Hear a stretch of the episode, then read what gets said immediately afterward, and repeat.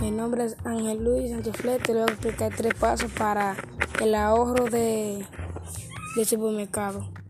Primer paso, no ir con hambre al supermercado, sino se va a antojar todo lo que ves. Segundo, no, no comprar más de la cuenta. Tercero, comprar los alimentos necesarios.